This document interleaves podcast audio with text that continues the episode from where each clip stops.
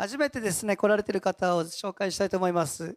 もしりサブユロー、サブユローさんはおられますか？もしりサブユロー様。あ、あ、後ろいますね。えー、歓迎します。えー、龍馬さんのし紹介、知り合いだっていうことですね。はい。えー、昨日キッズキャンプがあってですね、えー、昨日までですね、え子供たちがこの場所で、ねえ、本当に楽しく過ごしている姿を見てですねやっぱあ本当に嬉しく思いました。今年はもっとねたくさんの子供たちを見たいなというふうに思いました、ね、去年つながった子供たちも続けてつながりそしてイエス様とはっきりと出会っていくことを私たち祈りますけども今年はさらに多くの子供たちがですね、えー、本当に集わされてそしてイエス様と出会っていくことをですね祝福します。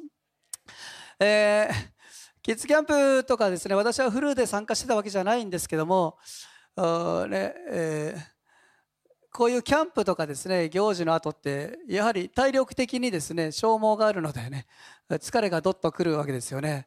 で私今年はですね、えー、もう40の年ですからね多くの先生方からですね40歳から別の体になるよと、ねえー30 20代30代の動きをですね40代でもできると思ってたら大間違いだとねずっと言われてきたんですよ。特にですね仲良くさせていただいている創価のですね天野先生という先生がいるんですけどね。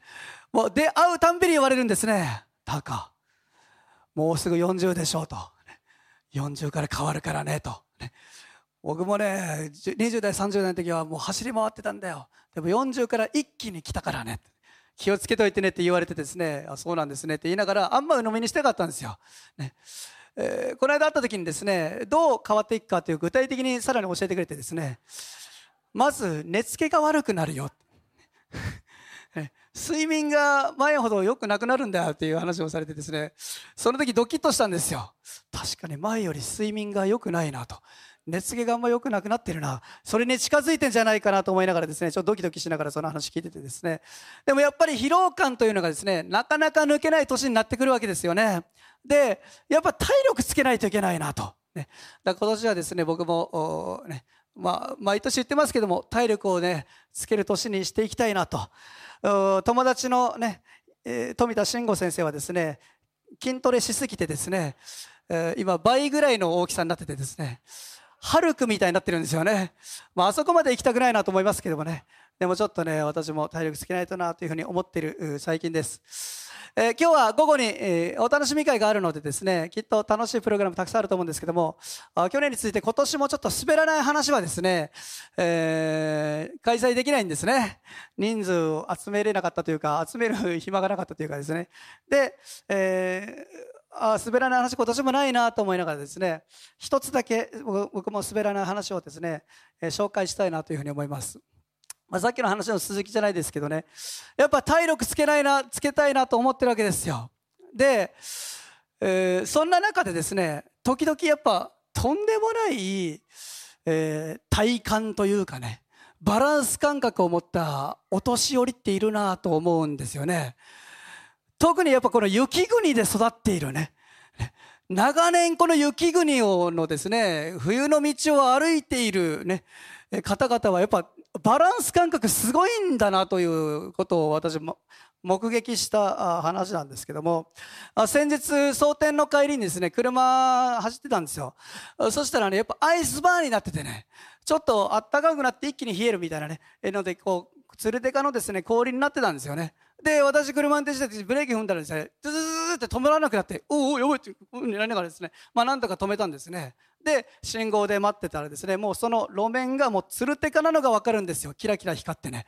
で、うわ、危ないなと思いながらですね、見てたらですね、まあその信号を渡っていく人たちがいたんですけども、二人がこう渡っててですね、えー、若いね、えー、方、社会人の人が分かんないですけどですね後ろにはもうちょっとちょっと上ぐらいのまあでも30代ぐらいのですね男の人でですね。こう渡るんですけども2人ともですね転んだんですよつるんとね。でうわーやっぱり滑るんだなと。つるってかじゃないかと。でもう一人来てですねもう一人もつるってこうってですね特にその場所はですね魔のゾーンみたいなね。もうツルツルでですね、うわあそこ危ないなと。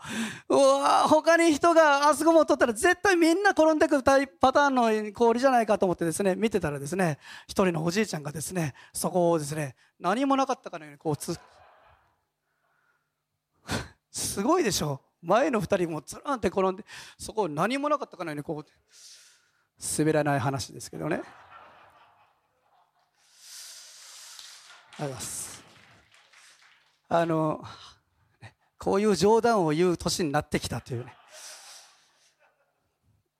胸の痛みを抱えながら今話したんです。嫌だな。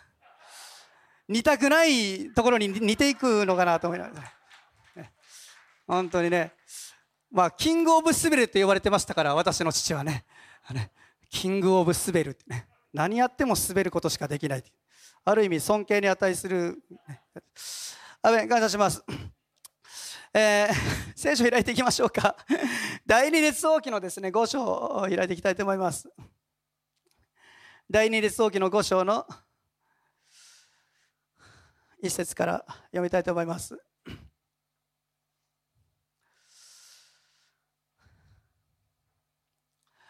えー新しい年、私たちは本当に、えー、神様を証ししていくものになっていきたい。神様のもとに人を導いていくものになっていきたい。えー、神様が与えてくださる収穫を体験するためにはですね、えー、待っていてもしょうがないわけです。ね。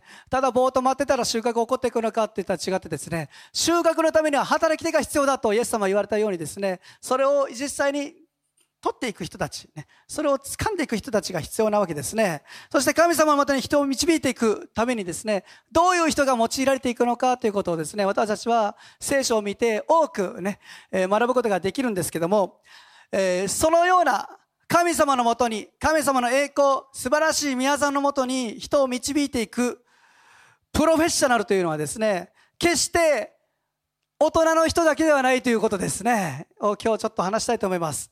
時には聖書の中で小さな一人の女の子が小さな一人の少女が一人の奴隷の女の子が一国の大将軍を神の奇跡へと導いていく言ったという驚きべき記事がですね書かれているんですね。今日はそんな少女のですね、えー、姿からですね神のもとへ人を導いていく秘訣をですね、一緒に分かち合っていきたいと思いますえ。第二列王記の5章の1節から4節までですね、一緒に読んでいきたいと思います。じゃあ私と皆さんで交互に読みましょうか。アラムの王将軍、アラムの王の将軍ナーマンは、その将軍に重んじられ、尊敬されていた。主がかつて彼によってアラムに勝利を得させられたからである。この人は勇士で、サラートに侵されていた。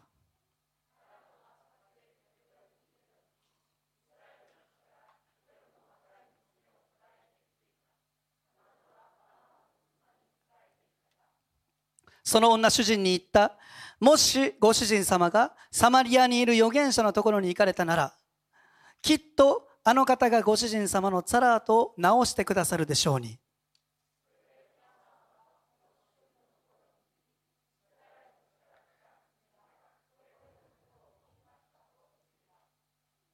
はい。えー、ここにですね、一人の将軍が出てくるんですね。ナーマン将軍っていうね。将軍なんですよ私小さい頃ですね、えー、紙芝居をですねよく母がですね聖書の紙芝居読んでくれてですね聖書のストーリーは僕大体その紙芝居で覚えてるんですねだからこの人物聖書人物が出てきたらですねどうしてもその紙芝居の顔というかですね その姿がパッと思いつくんですけども特に私好きだったねその紙芝居の話がねこのナーマンの話だったんですよね。だからナーマンって僕の中ではめちゃくちゃ有名な人というかですね。もうペテロとかヨハネとか同じクラスぐらいですね。もうめっちゃメジャーな人なのかと思ったらですね、えー、あまり知らない人の方が多いということでですね。大人になってから気づいてったというね。そんな人物なんですけどもこのナーマンという将軍。この人はアラムという王国の大将軍でした。なんで大将軍だったかっつったらですねアラムという国がイスラエルと戦ったんです。まあ、イスラエルは偶像礼拝をしていたので、もう悪い王がですね、次々と変わってですね、悪い王になってですね、そして偶像礼拝、不貧困がもうはびこりまくってたので、神様がイスラエルを裁くためにですね、時には敵国を使っていったわけですね。その中で、アラムという国がですね、ある時使われたんです。用いられたというかね。で、その時にイスラエルに打ち負かしてですね、アラムに勝利を収めさせたこの英雄ですね、えー、それがこのナーマン将軍という将軍だったんですよ。で、ナーマン将軍はこう書いてますよね。その主君に重んじられていた。お信頼を勝ち取っていたんですよ。大丈夫だ。私たちの国にはあのラーマンがいるからと言われる人物ですね。そして尊敬されていた。彼なら必ず私たちの国を守ってくれる。そんな力がある将軍だ。最強の将軍、ね。えー、もうどの国の勇士たちも恐れをなすほどのもう偉大な将軍。それがですねナーマン将軍だったんですね。しかし彼にはですね実は弱みというかですね一つの問題があった。問題を抱えていたわけですね。それが何だったかといったらですねサラートという病気に侵されていたってことなんですよ。イスラエルではこのサラートという病気はあ皮膚の病気ですけども妻子がですね判断しこの病気になってた人はですね、えー、汚れた人だというレッテルを貼られていたんですよねこれはレビキに書いてますけどもこの宗教的な問題イスラエルの話中での話でねだからアラムの国では別にそんなサラートでね、汚れた人ではなかったです。まあ、単純に重たい皮膚病ですから苦しいわけですよね。だから別に他の人と隔離されることはなかったんですけども、でも苦しいんですよ。将軍なのに、その病気と戦っている。ね、で、その病気のためにですね、ナーマンは本当に苦しんでいたんですね。皮膚が痛くて痒くてね、苦しいの。で、なんとかこの病気治らないかなと思っていた中でですね、この一人の女の子の奴隷、ナーマンのですね妻に仕えていた女の子の奴隷がですねここで出てくるわけですね。彼女はイスラエルから捕らえられてきた。打ち負かされたイスラエルから捕虜として奴隷として捕らえられてきたそのような女の子でした。いわば彼女にとってみればアラムという国は自分の国を打ち負かした敵でありそしてナーマンというのはですね、えー、このその総大将、えー、その大将軍なわけですから最も敵、ねえー、なわけですよね。敵なわけですよね。なぜそれでなのにですねそれにもかかわらずその少女はですねナーマンを助けようとしたわけですよね。でナーマンもその少女の助言を聞いたわけですよね。なぜ聞くことができたのか。3つのことをですね一緒に分かち合っていきたいと思います。彼女の助言をナーマンがなぜ聞き入れることができたのか。まず1つ目に人から信頼されていたっていうことですね。人からの信頼です。一つだけはっきり言えることはこの女の子の奴隷の女の子の提案助言アイディアをナーマンは信じたということなんですよ。一国の大将軍がこれってすごいことじゃないですか？どの身分が言ってるんやとも言えたかもしれないし。いやちっちゃい女の子の言うことだから信憑性あんのかそれと。ね。なってもおかしくないわけですよね。でも一国の大将軍が小さな奴隷の女の子のアドバイスに耳を傾けたわけです。なぜそんなことが起こったのか。これは他でもない。彼女が普段から自分の主人の信頼を勝ち取っていたからです。普段からマナーマンの妻に仕えていましたけどもその妻とその女主人と自分の主人と良い関係を築いていたからですね。信頼される人ってどんな人でしょうか？人からの信頼を勝ち取ることができる人ってどんな人でしょうか？賜物や能力が豊かな人とかですね。仕事ができるできないももちろん大事かもしれないけどもやはり人格的に信頼できる人じゃないかなって僕は思うわけですよね。もっと分かりやすい言い方したら誠実な人なんじゃないかな。と思うわけです。誠実さってどういうことでしょうか？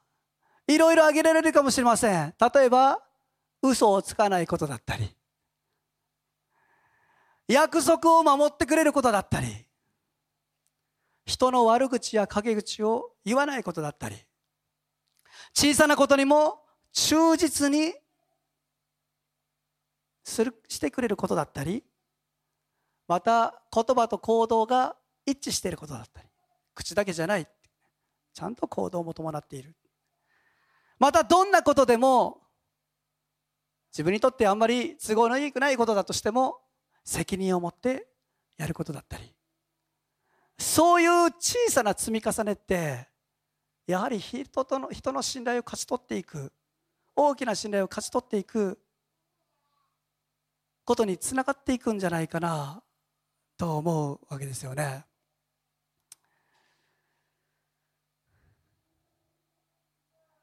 イエス様も子供の頃の様子が聖書に書いていますけども両親に従っていたということが書かれています。天の父に対しての責任を果たしながらも地上に対しての責任も果たしている。このような誠実に生きることというのは人からの信頼を勝ち取っていくことができるんですね。派手なことができなくても大きなことができなくても小さなことから私たちは信頼を勝ち取ることができます。そしてその信頼はやがて大きな信頼に結びついていくわけですね。私自身も本当にそのことに対していつもチャレンジさせられます、ね、どうしても適当にしてしまう。ないがしろにしてしまう。怠けてしまう自分がいるわけですね。ちゃんとやりたいなと思っていてもですね人というのはなかなか自分をね、えー、導いていくことが難しいコントロールしていくことが難しいわけです。でも大きなことからじゃなくて小さな責任私たちが一人一人与えられている責任をどう見ていくのかどう捉えていくのかそれがどこに結びついていくのか私は知恵を持って考えて取り組んでいくものでありたいなと思わされています。人からの信頼を彼女が普段から勝ち取っていたから。だからこの提案をその妻はそして大将軍であるナーマンは聞こうと思ったんですよね。二つ目になぜナーマンはこの少女の助言を聞いたのか。神への信頼があったからですね。彼女は異国にとらわれていった人物でした。しかしその中でも彼女の心の中からはイスラエルの神に対する信仰というのが失われていなかったわけです。これは皆さん小さな女の子なんですよ、ね、そして自分がいる場所はですね自分の国ではない偶像礼拝がある他の国敵の国なわけです。その中でもイスラエルの神なら必ず癒す力がある。どんな問題も解決する力があるということを彼女は信じてたんですよね。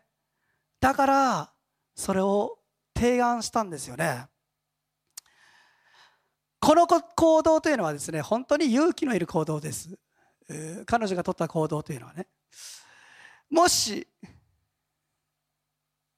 エリシャがそれができなかったらとかね。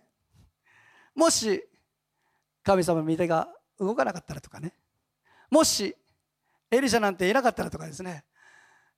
彼女が言った通りにならなかったら彼女の身がどうなっていたかわからないわけですよね。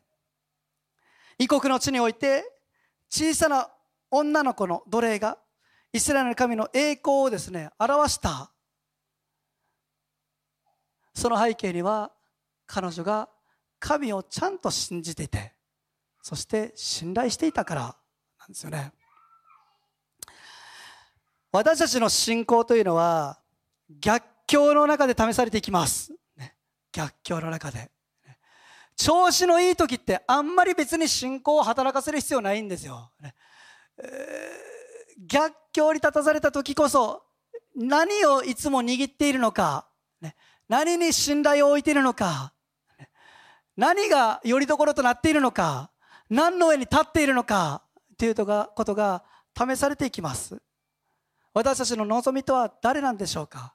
私たちの望みとはどこにあるんでしょうか？彼女は神様に望みを置き続けていたんですね。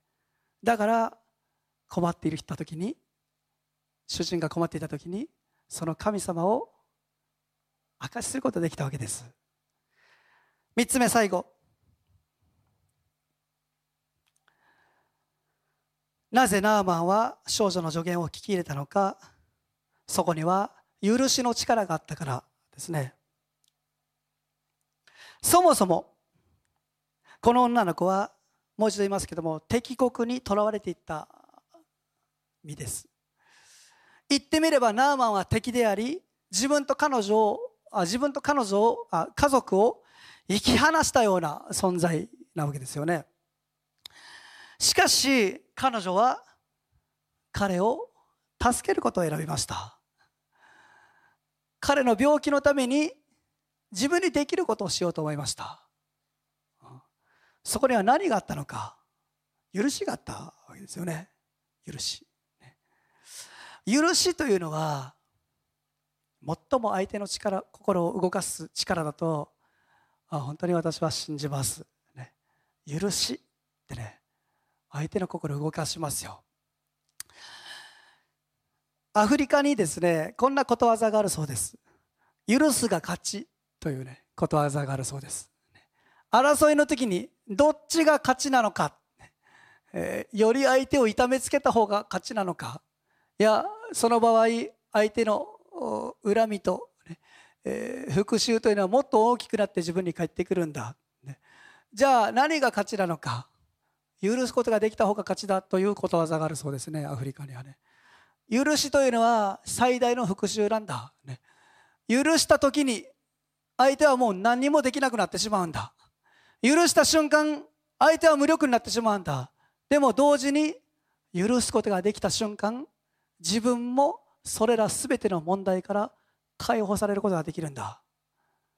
皆さん確かにそうなんです。許すことができないのってねいつまでもずっとそれを自分自身が握り続けてしまっているからなんです。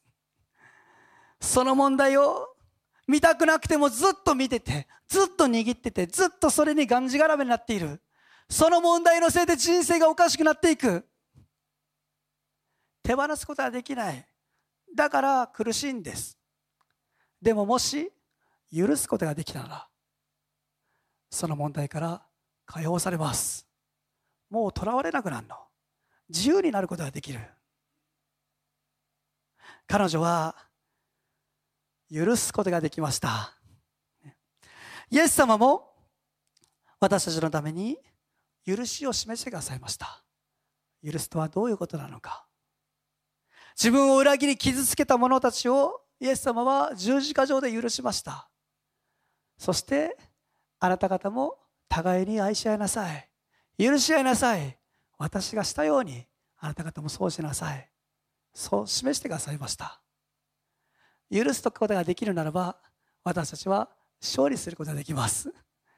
許すことができるならば私たちは自由にされます。解放されます。敵国の大将軍だったナーマンはこのようにしてですねイスラエルから使わされていった一人の少女の助言によってエリシャのもとに向かっていくんですね。そしてそこで雷病という癒しの神の御業を体験するわけです。イスラエルの神が真の神だ。この神は本当の神なんだということをですね彼はそこで知るわけですね。皆さんこれはすごいことじゃないですか？一人の奴隷の身である少女が国全体にある意味で大きな影響を与えたようなそのような出来事なんです。一国の大将軍の人生を変えるわけです。聖書が神が用いる人にですね年齢というのは関係ないっていうことですよね。どんな小さな存在さえも神様は用いてくださる。神を愛し人を愛しそして神を信頼し人から信頼されそして許す。神の愛を実践していく。そのような人のもとに神の栄光というのは現れていきます。ピアノ弾いてもらっていいですか？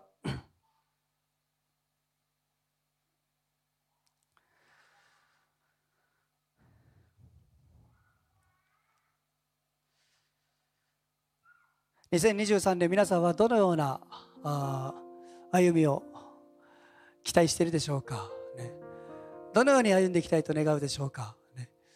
えー、ビジョンを私たちはですね持ちますし目標を立てるかもしれません、ね、でもね、うん、目標が大きければ大きいほど私たちが普段どのように生きているか何に対して忠実になっているか何に対して誠実に生きているかというのはより求められてしまいます。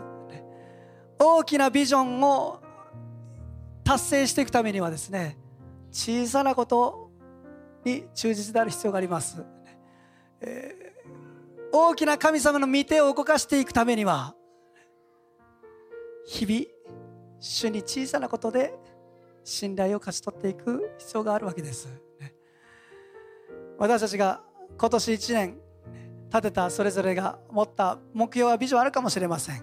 こんな一年やっててほしいなというものがあるかもしれません。それがただの願いで終わらない。ただの理想で終わらないために。ね。一年の終わり時にああこの一年本当にそうなったな。確かにあの時持ったビジョンの通り目標の通りになったらいやむしろそれ以上だったかもしれないと終えることができる一年を歩むためには私たちが一日一日をどのように過ごしていくことができるかそれが本当に鍵となっていきます、ね、誠実に生きていきましょう、ね、誠実に。そして神に対する信頼を忘れないでください、ね、どんな時も神様に対する信頼、ね、自分の力を超えた神様の力をですねいつも忘れないでください、ね、その力はあなたと共にいることを忘れないでください。そして今年許すことを実践していきましょう、許せなかった思いがあったならば胸の痛みの傷があったならば人間関係の中についてしまった痛みやまだ持っているわだかまりそのことで悩んで苦しんできた人もたくさんいるかもしれませんけども今年ね許すということを実践してください。許した時にあなたはそこから解放されます。許した時にあなたは自由になります。そして許した時に神様の宮沢はそこから始まっていきます。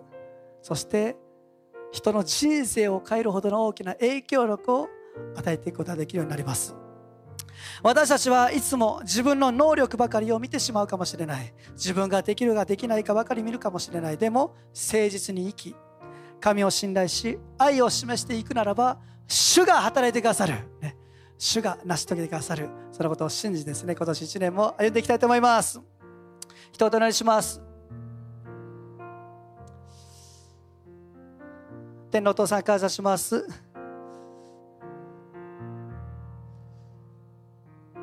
一人の女の子が大将軍の心を動かしそしてその国の将軍の病を癒すという神の宮座奇跡の宮座に結びついてきました。もちろんこれはエリシャがやった奇跡かもしれません。しかしそのエリシャのもとにエリシャという人物を紹介しエリシャのもとにナーマンを送っていったのはこの女の子が持っていた信仰でした。神様はそれを見るときになんと神様は小さな一人の存在さえも大切にしそして御目を止めてくださりそしてそこに神の御手を動かす力があるならばそれを用いていく方であるでしょうか。どうぞ私たちもそのように生きるものでありたいです。人から信頼を勝ち取っていくために日々私たちがどうぞ誠実なものでありますように。言葉や口先だけじゃない。行いが伴っていく。また嘘をつくわけじゃない。つくつくことはない。約束をしっかりと守っていく。そのような本当に一つ一つのことが私たちの生活の中で現れていきますように。どうぞ助けてください。自分の力ではそれをすることはできませんから。どうぞ聖霊様私たちを助けてくださいます。お願いします。また神に対する信頼を忘れることがないように。いつも自分の力ではなくて自分の力を超える神の力にその御手に私たちがこの生活その歩みを任せていただきますように助けてください。そして許すことができますように。どんなことがあっても許すことができますように。許すが勝ち許すが自由許すが解放それをこの1年私たちが体験することができますように。どうぞ導いてください。人々の歩みを通して本当に大きな山が動いていく。大きな存在が動いていくことができますように。イエス様を証ししたいならばイエス様の栄光を見たいならばイエス様がと出会う人たちが起こされていくことを見たいならばどうぞ私たちの生き方が変わっていきますように導いてください。感謝してイエス様のお名前とお願いします。アメン。